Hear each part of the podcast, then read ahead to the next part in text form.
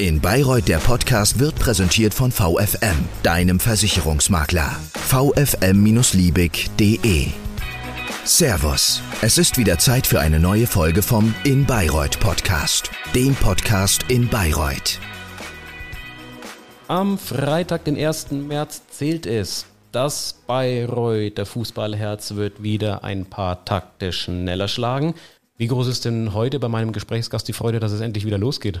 Boah, wir freuen uns riesig, nach drei Monaten, glaube ich, wieder auf den Platz zurückzukehren. Drei Monate. Ja, ist so, oder? Ich glaube, es war Ende November, als das letzte Pflichtspiel anstand und jetzt sind wir endlich Zeit. wieder da. Ja, absolut. Und dann auch noch die Situation, dass wir da vor Flutlicht, das, was wir dieses Jahr ein bisschen etablieren konnten, den Freitagabend. Ich freue mich auf eine riesen Kulisse und eine schöne Atmosphäre. Das sagt der Jörg Schmalfuß, Geschäftsführer der Spielvereinigung Bayreuth, heute zu Gast bei uns in unserer neuen Episode des In Bayreuth Podcasts. Herzlich willkommen, Jörg. Freue mich, dass es geklappt hat, jetzt so gerade in den Tagen vor dem Spiel, ist vielleicht das ein oder andere doch noch ein bisschen mit zu erledigen. Aber jetzt ist es tatsächlich so. Bald ist es wieder soweit. Man wird im Hans-Walter-Will-Stadion das Schorschler erklingen hören, die Altstadt ruft. Und Bayreuths Liebe in Schwarz und Gelb wird wieder um die Gunst ihrer Anhänger hoffentlich zu mehreren Tausenden spielen. Und die Schwaben des FV Illertissen spielen vor. Restliche Rückrunde, zwölf Spiele sind es noch. Was meinst du denn? Wozu ist denn die Altstadt in dieser Saison noch fähig?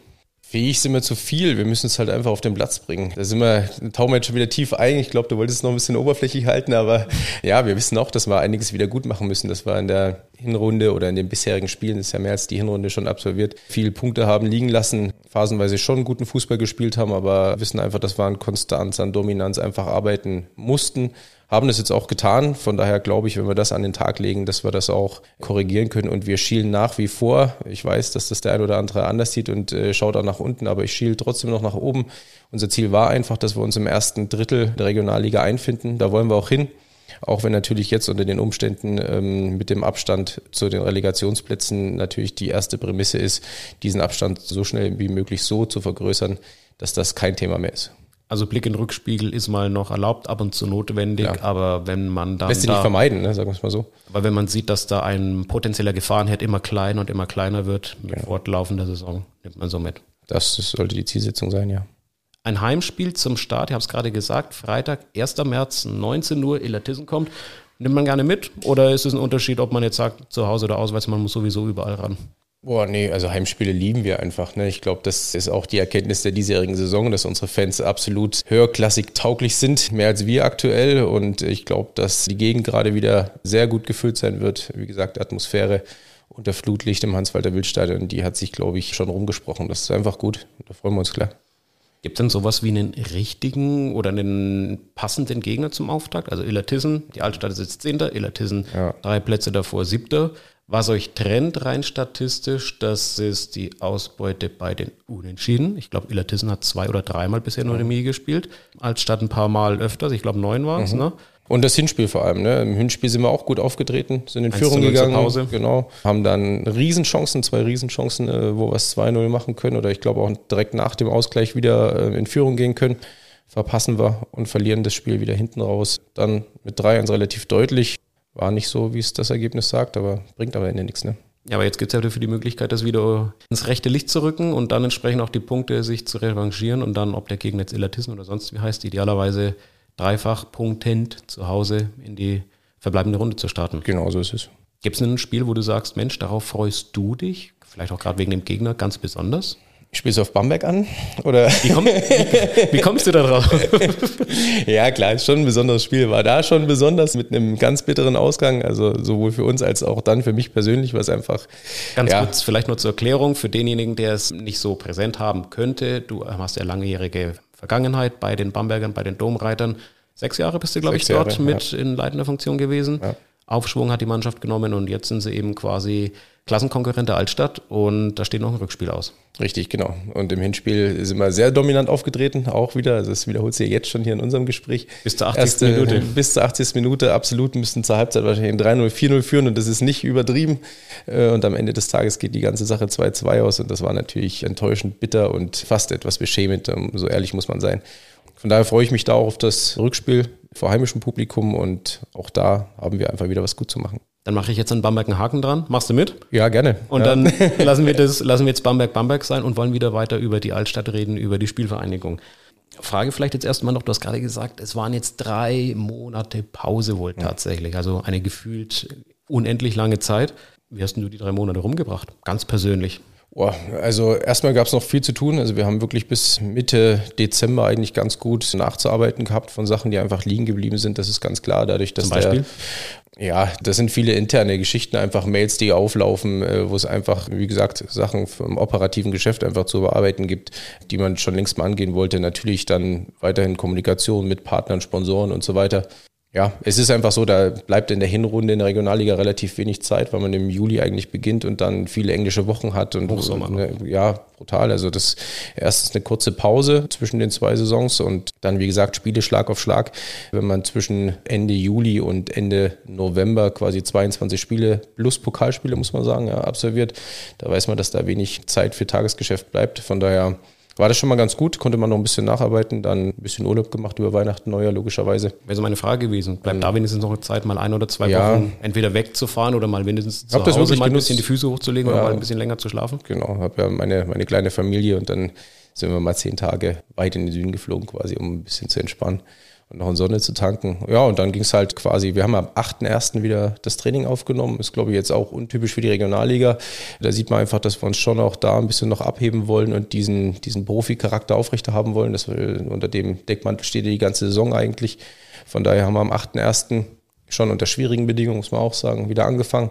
Lange Vorbereitung gehabt, haben dann in der, in der Faschingswoche nochmal eine Woche ein bisschen, bisschen ruhiger gemacht, haben versucht, und das ist natürlich auch kompliziert mit der Regionalliga-Saison, ambitionierte Testspielgegner zu finden. Da konnte man wenig vorarbeiten im Vorfeld, weil die Regionalliga Nordost zum Beispiel die einzigen, gegen die wir jetzt, sage ich mal, ungefähr auf Augenhöhe oder herausfordernd testen können.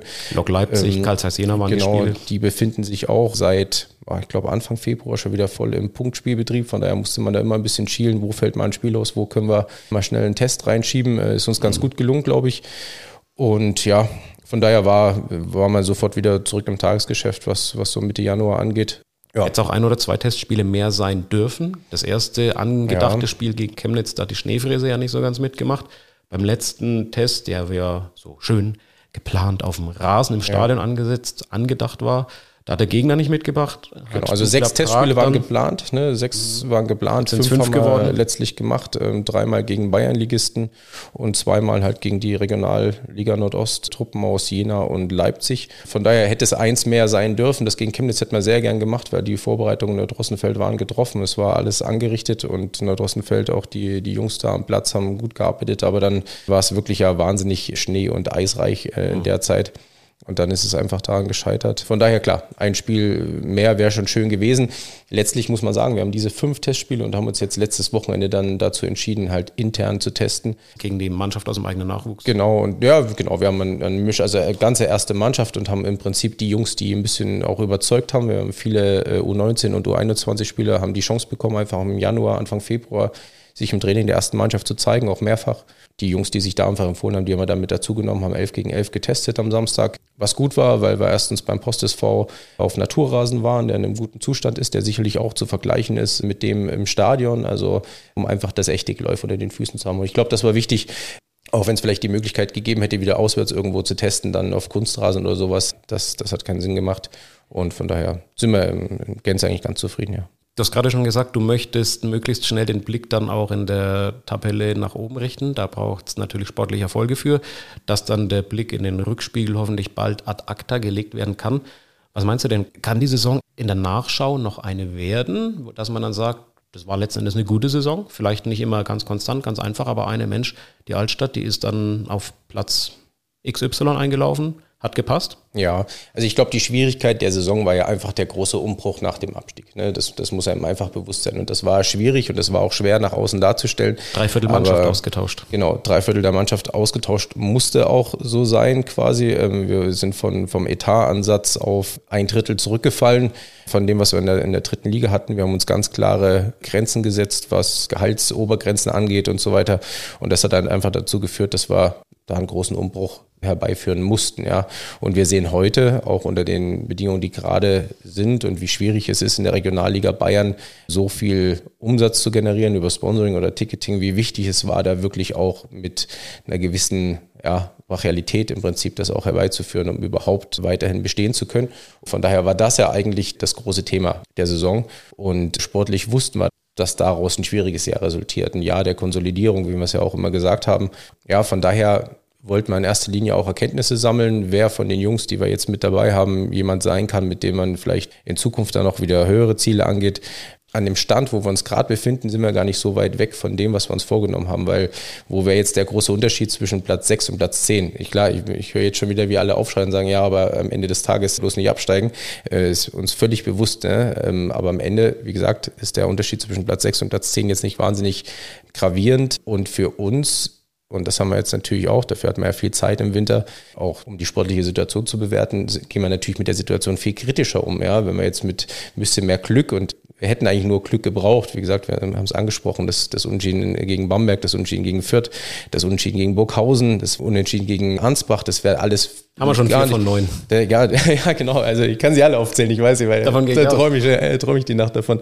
Aber allein die vier aufgezählt wären ja acht Punkte. Jetzt kann man, wie gesagt, bringt uns alles nichts, die kriegen wir nicht mehr wieder. Aber würde ja auch bedeuten, wir hätten relativ einfach viel höher stehen können, wären dann wahrscheinlich nicht so kritisch mit der Situation. Also ich bin eher froh, dass es so ist und man jetzt kritisch damit umgehen kann. Natürlich immer vor der Prämisse, logischerweise auf keinen Fall da hinten reinzurutschen. Jetzt hast du gerade was Interessantes gesagt in meinen Augen, dass man mal auch einfach bei Spielern mal schauen muss oder die betrachten muss über längeren Zeitraum, ob die dann auch für höhere Ziele, beispielsweise in einem kommenden Jahr, dann auch dafür da mitgehen könnten. An wen denkst du da zum Beispiel? Ja, ist schwierig jetzt da schon Details über die Namen zu sprechen oder im Detail über die Namen zu sprechen. Ich finde, was jetzt natürlich sehr bitter ist, ich finde Jonas Kehl das brutal gut gemacht, der sich jetzt leider das hintere Kreuzband gerissen hat. Also das wäre auf jeden Links Fall. Links Zugang von ja, Bayern 2 vor der Saison. Genau, also richtig, richtig toller Junge, der mir fußballerisch extrem viel Spaß macht.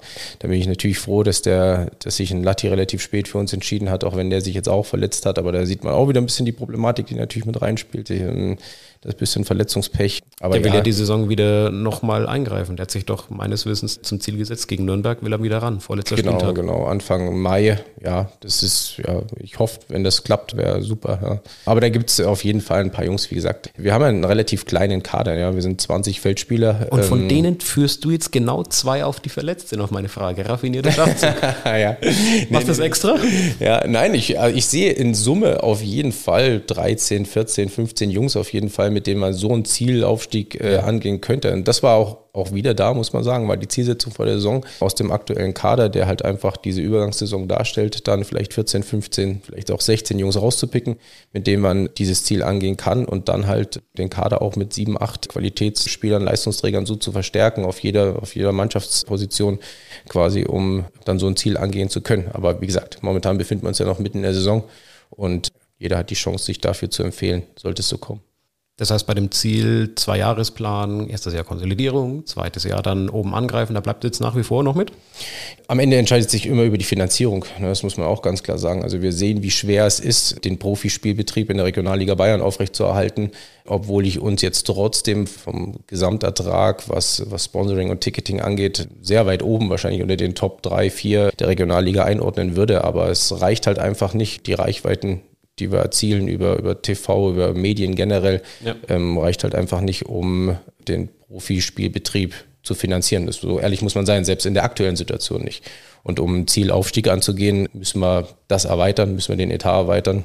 Kommen die Gesellschafter ins Spiel? Und kommen die, ja, Gesellschafter. Es ist immer schwer, natürlich da die Forderung rein an die Gesellschafter zu tragen, weil ich meine, da weiß jeder, dass sie natürlich in der Vergangenheit auch schon extrem viel geleistet haben. Ja, warum sollen es immer die gleichen sein? Ne? Da kann man auch verstehen, wenn der eine oder andere sagt, Mensch, da müssen neue mit ins Boot. Aber Fakt ist eins, das ist im Prinzip die aktuelle Zielsetzung, dass wir erstmal so weit kommen, dass wir die Zielsetzung Aufstieg 2024, 2025 dann auch ausgeben können, dass der Rahmen steht, dass die Finanzierung gesichert ist. Und dass man entsprechend dann auch als Signal nach innen und nach außen sendet, sportlich, dass man dazu in der Lage sein kann, wenn man eine fortschreitende Entwicklung berücksichtigt. Genau, ja, genau. Und es läuft ja immer parallel. Ne? Der sportliche Bereich läuft ungebremst und äh, in dem Zweijahresplan, den man ja vor dem Jahr quasi von Vereinsseiten ausgegeben hat, sind jetzt acht Monate rum. Wie gesagt, sportliche Bewertung ist, glaube ich, zum Stand jetzt okay. Darauf kann man aufbauen und äh, jetzt gilt es halt trotzdem relativ kurzfristig in den nächsten ein, zwei Monaten den Rahmen dafür zu schaffen, dass das dann auch dementsprechend als Ziel ausgegeben werden kann. Jetzt bist du einer, der nicht auf dem Rasen, sondern neben dem Rasen oder hinter der Bande, nenne ich es mal so, oder auch eben mal am Schreibtisch mit agiert. Wie weit bist du planerisch schon für die folgende Saison mental eingestellt? Läuft da schon viel so gerade? Wir haben gerade mal so drüber gesprochen, sieben, acht Qualitätsspieler hast du gesagt, die vonnöten sein könnten. Ja, wie gesagt, man muss den Rahmen schaffen. Also von daher läuft vieles parallel und man muss immer in zwei Richtungen denken. Ich meine, es kann, ich würde mal sagen, man hat ja jetzt gerade durch die dritte Liga und durch das Profijahr in Bayreuth tolle Voraussetzungen geschaffen, um, um auch langfristig äh, einfach soliden Regionalliga-Fußball spielen zu können, ne, auf semi-professionellem, professionellem Bereich. Also das ist, denke ich, nicht die Problematik. Nochmal, wie gesagt, ob es am Ende für die Zielsetzung, also rein wirtschaftlich für die Zielsetzung Aufstieg im nächsten Jahr reicht, das wird sich zeigen. Von daher ist es natürlich schwierig, jetzt aktuell auch da ganz zielgerichtet, eingleisig zu planen. Ne? Man muss natürlich die, die Gedanken in alle Richtungen schweifen lassen und einfach schauen, was möglich ist. Ja, das ist, ist schwierig. Ich glaube, das ist im Fußball halt auch anders als in, in anderen Unternehmen, wo man über die nächsten Jahre planen würde. Hier ist es eine relativ kurzfristige Entscheidung, um dann Saisonziele auch ausgeben zu können. Wir hatten uns mal im Dezember unterhalten, da hat die Winterpause gerade angefangen. Da ging es mal so, wenn mal so ein paar Namen kolportiert werden, Mensch, wir werden was für die Altstadt, da kann man doch, da muss man doch noch. Da ist mal beispielsweise der Name des Linksaußen Maximilian Bärwein gefallen, mhm. ehemals Türkgücü, jetzt im Winter hat er sich den Memmingern angeschlossen, ja. nachdem er offen und ziemlich harsche Kritik am Gebaren von Türkgücü ähm, geübt hat. Anderer Name, der mit war, auch Außenspieler, ist von jetzt ein Teamkollege in Memmingen, Pascal Meyer in Rechtsaußen. Du hast mal die beiden Namen gesagt. Bärwein und Meyer. Ja, kann das ich die gesagt? Ja. Das hast du gesagt, ja, okay. tatsächlich. ja, nee, es ist. Äh, Können ja, die was im Sommer nochmal werden? Bärwein hat jetzt nur bis zum für den restlichen Spielzeit ja. meines Wissens Also, das sind zwei Spieler, die uns natürlich auch in, im direkten Duell brutal aufgefallen sind. Ne? Man muss sagen, Bärwein hat uns das Tor eingeschenkt auf eine Art und Weise, wie sie uns, glaube ich, im Spiel fehlt, weil es ein einfach ein brachialer Außenbahnspieler ist, mit extremer Geschwindigkeit, sehr viel Physis, ein richtiger, ja, wie soll man sagen, Kämpfer, Beißer, ne, das ist wirklich beeindruckend gewesen. Also der hat uns wirklich wehgetan. Und dann ist natürlich so, dass man solche Spieler sich natürlich anschaut und denkt, okay, ähm, das ist vielleicht ein, ein, Charakter und auch ein Spielertyp, der uns so fehlt. Man muss den Feind ähm, zum Freund machen, sozusagen. Genau so ist es ja. Das bayerische Modell quasi. Genau, und bei Pascal Meyer ist es ähnlich. Also der ist uns einfach aufgefallen im direkten Duell in Memmingen vor allem der die Seite bearbeitet, der sehr, sehr guter offensiver 1 gegen 1 Spieler ist. Von daher schon interessant und dann muss man einfach schauen, wie die Situation im Sommer ist, ja. Also Nummer ist noch nicht gelöscht, falls mal vorhanden nein, nein, sein nein, sollte. Nummer sind vorhanden, ja. Schön archiviert, Karteikärtchen, ja, genau großen, großes Speichervolumen. Ja. Okay, ich will jetzt nicht zu genau reinbohren und nachstochern, was mit, den, mit welchem Namen es auf sich hat. Ich nehme an, da wirst du uns zu gegebener Zeit nochmal, wenn es, wann auch immer etwas spruchreif sein sollte, dann mitteilen. Ja. Was ich mal fragen wollte, wenn es jetzt auf die restlichen Spiele zugeht, gerade die, die zu Hause sind, was gibt es denn beispielsweise Neues von der Gegend gerade? Ich glaube, da wurden ja mal so jüngst kleinere Bauarbeiten im Stadion schnell und unkompliziert von, von der Hand weggenommen. Kann das sein? Meinst du Toilettencontainer? Ja. Ja, ich habe fast gedacht. Ja, äh, nee, das, das haben wir einfach in die Hand genommen oder in, in erster Linie der Christian Wedlich, denn das muss man einfach sagen. Er ist ja da unser Mann, der Container, ähm, hat den Container aufgetrieben und dann mit. Äh, so wie es sich für Logistiker gehört. So ist es ja. Und dann mit Altstadt befreundeten Unternehmen, darf man ja fast sagen. Die Innenausstattung, das werden wir jetzt noch zeigen. Man wird es ja das erste Mal auch sehen. Am, am 1.3. Äh, wird der einsatzfähig sein, hoffentlich. Und ja, war ein häufig diskutiertes Thema auch letztes Jahr schon, dass die Toilettensituation einfach schwierig ist, sowohl quantitativ als auch qualitativ. Und ich glaube jetzt mit dem Container, der direkt hinter der Gegentribüne steht, also links dahinter versetzt, ist da wirklich ein Mehrwert geschaffen. Also jedenfalls, auch wenn es da nur so ein kleines Mosaikteilchen oder ein Steinchen ist, auch eins, was dann entsprechend den Heimspielbesuch durchaus dann einfacher macht, wo man merkt, hey, geht was vorwärts. Ja, wir wissen ja einfach, dass auf der Gegend gerade zu jedem Spiel inzwischen 1000 bis 1200 Menschen stehen ne? und das Bayreuther Hell gut schmeckt, nicht nur auf der Gegend gerade, nämlich auf der Haupttribüne.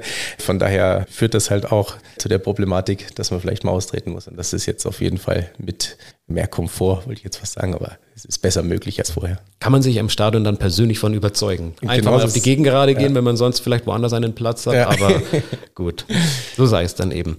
Ein anderer sichtbarer Schritt, der sich auch so ein bisschen in der Weiterentwicklung der Spielvereinigung schon in der Drittligasaison gezeigt hat, das war die LED-Bande. mehrere hundert Meter lang. Drei Seiten des Spielfeldes hat sie umschlossen. Mhm. Ist auch in die Regionalliga mitgegangen, wenn auch mit in verkürzter Form. Genau so ist es, ja. Sieht man die auch jetzt seit nach dem Ende der Winterpause wieder? Genau, also wir haben ja wirklich, man muss sagen, was unsere Sponsoring-Leistung angeht, unsere wirkliche faktische Gegenleistung gegen Sponsoring-Zahlungen, da spielt die LED-Bande schon ein ganz entscheidendes Thema. Wir haben uns halt bewusst dafür entschieden, die verkürzte Variante zu wählen, auch wenn äh, in dem Auflieger immer die ganze Variante dabei wäre. Also sie wäre jederzeit aufbaubar. Allerdings ist es ja so, dass die TV-Verwertung, sage ich mal, unserer Heimspiele in erster Linie in Form von Highlight-Zusammenfassungen entsteht. Entweder kann man die Highlights sich beim BV TV anschauen oder halt bei YouTube. Und in den Highlights sind natürlich in erster Linie die Strafraumszenen zu sehen und damit macht es auch nur Sinn, dort diese Werbeform quasi hinter dem Tor zu haben. Und an der Längsseite arbeiten wir weiter mit statischen Banden, doppelseitig, sodass für alle Stadionbesucher die Werbung dort auch immer gut zu sehen ist. Aber ja, Finde ich ein super Medium. Wie gesagt, wir wollen wachsen und wir wollen uns professionalisieren. Und da ist es, glaube ich, einfach ein wichtiges Thema, auch wenn natürlich Sponsoring in der Regionalliga Bayern viel Idealismus bedeutet. Das ist mir nach wie vor bewusst. Aber wir wollen natürlich auch Leistungen schaffen, wo ein Sponsor wirklich auch sagen kann, okay, ich bin da sichtbar ich habe die Möglichkeit, eventuell sogar von äh, oder Themen bezogen von, von Saison zu Saison, von, von Spieltag zu Spieltag irgendwelche Themen zu präsentieren und anzupassen. Und das macht natürlich so ein digitales Medium einfach äh, möglich. Von daher finde ich super und ich würde mich freuen, wenn wir damit weiterarbeiten können und das auch so angenommen wird, ja. Bleibt dann weiterhin so bei der Bande, dass die unter der Woche oder wenn die Altstadt auswärts spielen sollte, dass die dann sonst so in der Republik unterwegs ist? Genau, also wir teilen uns aktuell die LED-Bande in der Regel mit Cottbus und Saarbrücken. Also jetzt ähm, zum Spiel. Die nächsten dann, Wege quasi. Ja, ja, das geht ja nicht anders, ne? das, das ist klar. Aber es ist trotzdem die wesentlich günstigere Variante äh, im Gegensatz zur Anschaffung, logischerweise, für alle beteiligten Vereine. Jetzt am Wochenende werden wir die aus Cottbus holen zum Beispiel. Die ist im Auflieger verpackt, kommt und geht danach wieder. Und der Rasen schaut, glaube ich, im Moment gerade sehr gut aus im Stadion. Ja. Der hält auch so lange bis zum Wochenende ja, durch, ja. bis zum Freitag. Sehr, sehr gut. Also ich war, werde dann noch gleich nochmal reinschauen, aber war letzte Woche da, äh, muss man sagen, ist in einem sehr, sehr, sehr, sehr guten Zustand. War natürlich jetzt vielleicht auch gut, dass wir jetzt am vergangenen Wochenende dann nicht drauf gespielt haben. Wir konnten es ganz gut ersetzen, indem wir beim Postes vorgespielt haben. Von daher gehe ich davon aus, dass wir richtig Top-Bedingungen haben werden am, am Freitagabend. Und der Rasen hat auch meines Wissens jetzt diesen Winter ohne Spezialfolie überstanden. Ja, nicht so wie im Vorjahr. ja, wir mussten ja keinen Frost überwinden. Das war ja Frostschutz quasi. Richtig. Ja, die Rasenheizung von oben.